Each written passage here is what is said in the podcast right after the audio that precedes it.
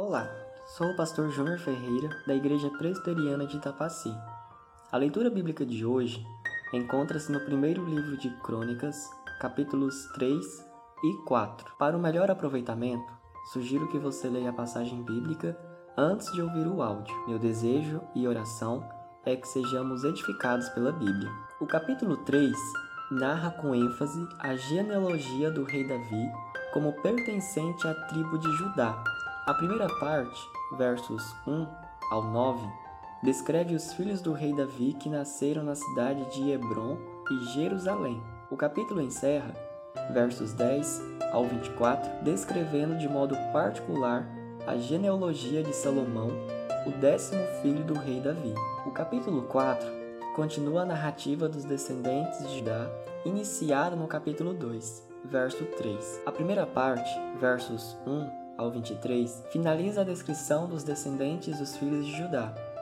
O capítulo encerra, versos 24 ao 43, descrevendo os descendentes de Simeão. A leitura de hoje nos enfatiza o conhecimento que o Senhor possui de nossas famílias. Por meio da revelação da palavra de Deus, o Senhor faz questão de preservar informações relacionadas ao número de filhos com qual mulher e em qual cidade o rei Davi os teve. Enquanto muitas pessoas acreditam que o Senhor não se importa com os pequenos detalhes e o que fazemos com o nosso corpo, a passagem de hoje nos realça o Senhor conhecendo o mais profundo e íntimo de nossos corações e famílias. Por meio do Evangelho segundo Mateus, notamos Jesus curar a sogra de Pedro sem que ninguém o pedisse por tal cura ou desse sinal visível de necessidade. Mateus capítulo 8, verso 14 e 15. Jesus Cristo a cura porque sendo a segunda pessoa da Trindade, ele conhece o que se passa com a nossa família. Diante disso, a palavra de Deus nos exorta a algumas aplicações.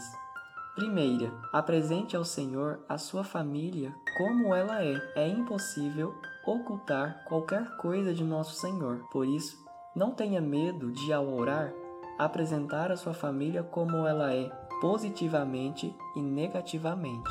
Segunda, apresente ao Senhor a sua família como ela está. Somente Jesus Cristo pode tratar a nossa família física, emocional e espiritualmente. Por isso, em oração, não transforme a sua família naquilo que ela não é. Terceira, apresente ao Senhor a sua família como pecadora que é. Por fim, nos restará apenas arrepender e confessar os pecados que, como família, temos cometido contra o Senhor. Ore ao Senhor por intermédio do nome de Jesus Cristo. Somente a graça de Deus em Cristo pode nos transformar, vivificar e renovar a vida de nossas famílias.